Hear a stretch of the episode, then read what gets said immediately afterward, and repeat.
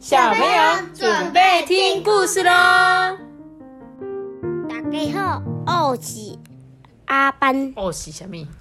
我是托比。哦，什么？哦是？你们是什么东西？我是，我是。大家好，我是艾比妈妈。今天呢，我们要讲的故事啊，是一个越南的民间故事。还记得我们上次讲的是哪一个国家的民间故事呢？蚊子面包是哪一个国家的？俄罗斯。哎，对，俄罗斯民间故事。那你们还记得民间故事就是什么？传流传在民间的故事。所以呢？不知道这本故事他听会不会也也是有很多在地那个元素融入？那他的那个剧情也不一定是完美的结局。对，我不知道，因为我没看过，我们就一起来听这本故事。然后这本故事它是五行山的传说，就是在越南那边呢，真的有五座山这样，然后他们在地就称它叫做五行山。我不知道是五行山还是五行山呢？有没有注音符号？哦，是五行山哦。小朋友，对我讲错是五行山，对。然后不知道有没有呃小朋友的妈妈是越南的，因为我最近也有去认识一些那个新住民妈妈，他们就是从越南啊嫁来台湾的。然后如果你有小听众小朋友的妈妈是越南人的话，你一定要问你妈妈说：“妈妈，你们那边真的有个五行山吗？”那我们就一起来听这个故事哦。从前呐，在一个荒凉的海滩上面，有一位住在小草屋的老翁。他一个人独居哦。他的朋友啊，只有清凉的海风跟哗哗的波浪声呢。有一天呐，外海地方突然掀起一阵剧烈的海浪，天空一片昏暗，暴风雨突然而来，哎，尘土飞扬，老翁的小草屋啊，都快被吹垮了，哎。没多久，有一条巨大的蛟龙游到岸边，在沙滩上面蛇行。哎，蛟龙呢，扭动的身躯留下一条一条的深沟。天空呢，突然变得很明亮哦。蛟龙发出了一种很奇怪的叫声之后，就从它的腹部里生出一颗又大又亮的蛋。呢，这个蛋滚到老翁的小草屋旁。蛟龙呢，就蛇行回海里了，消失在这些波浪之中。哎，过了一会儿，海面恢复平静。这时候，海里慢慢的游回来一只巨大的金龟，它爬上了海海滩，挖了一个沙坑，哎，把刚刚那个蛟龙出生的那个蛋埋进这个沙坑里。那个那个大金龟有玄武那么大吗？玄武哦，哦，对。或许哦，超级巨大的。但那只是龙啊，现在这是玄武。对，我们之前有一本故事叫做《五龟帮帮忙》，里面就会有出现龙、玄武，还有另外两只动物，你们可以去听听看那本故事书。那我继续讲喽，我要继续讲喽。就是这个金龟呢，把那个蛋埋进沙坑里了，对不对？然后呢，这只金龟啊，就爬到老翁那边呢，给老翁一只龟爪，哇！一个龟爪，他就说啊，嗯，我是金龟神，我要你全力保护龙王的血统，遇到紧急情况时，就把爪子呢放到耳中，我会帮助你。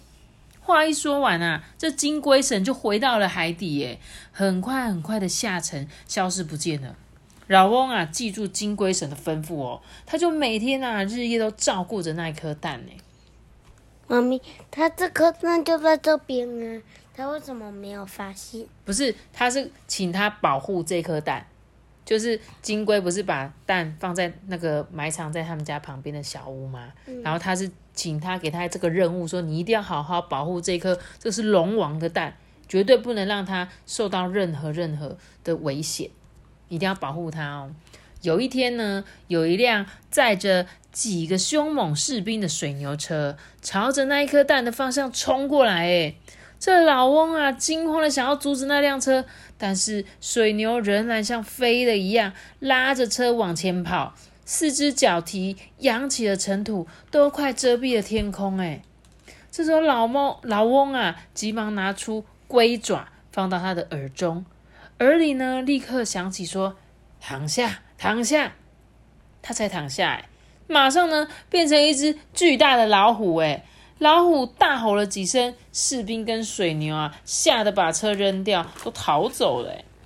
过了几天啊，老翁呢就把小草屋拆开，盖在沙堆上，保护那一颗蛋，免得啊日晒雨淋。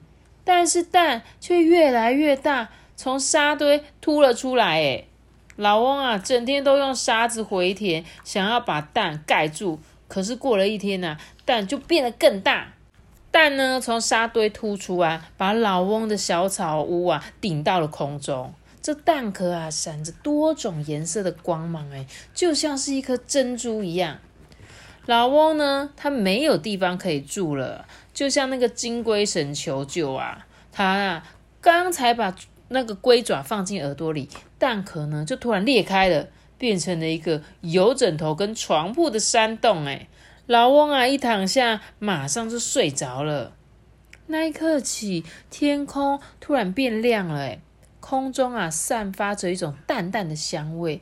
有一个红润可爱的小女孩从蛋中生了出来。哎，洞穴里的石壁啊，流出白净的奶水。这个小女孩呢，就喝着这些奶水啊，健康的长大哦。每一天呐，都有一群猴子轮流带着水果来给小女孩吃。有一群鸟呢，叼着木那个棉花来给她织布做衣服。不久啊，这位小女孩就成为了一位非常漂亮的少女。等到老翁醒来啊，看到这个女孩坐在他的旁边，他就很惊讶啊。这女孩很高兴的叫着他说：“哦，我都快十年了，我每天都听着父亲平稳均匀的呼吸声。现在我的父亲醒了，我真的好高兴哦。”哎，这个老翁居然变成他父亲，因为他可能出生的时候就看到这个老翁在他旁边，对不对？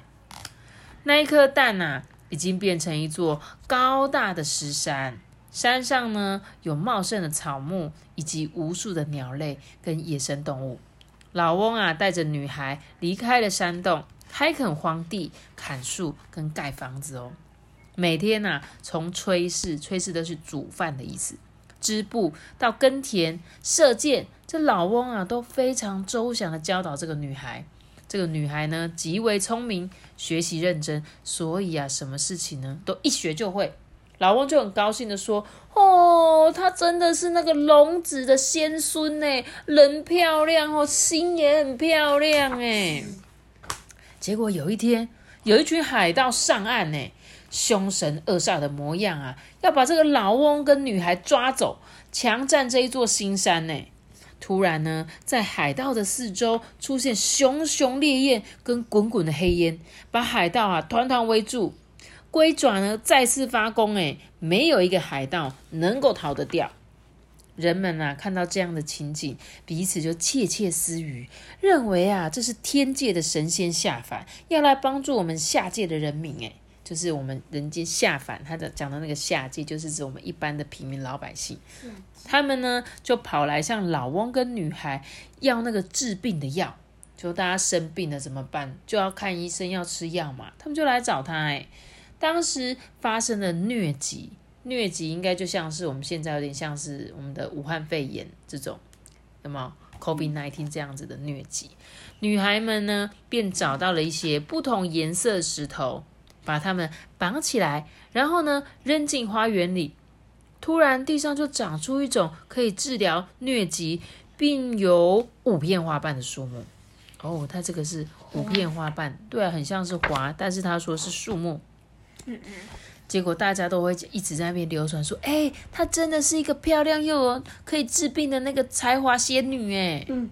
结果这话就传到国王那边了。